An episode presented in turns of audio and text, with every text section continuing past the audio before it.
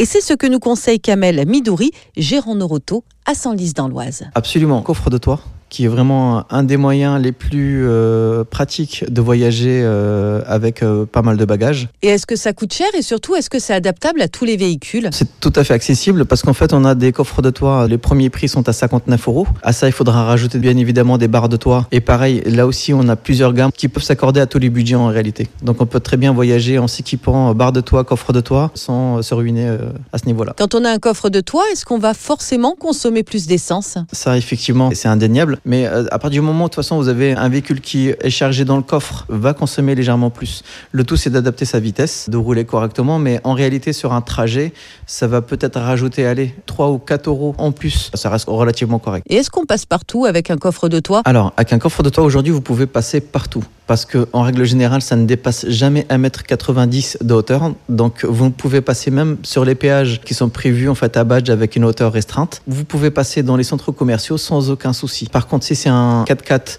assez haut, il faudra quand même prendre en compte la hauteur. Mais sur tout ce qui est berline, classique, aucun souci avec ça. On va terminer avec un mot de sécurité, Kamel, en ce qui concerne le chargement euh, du véhicule.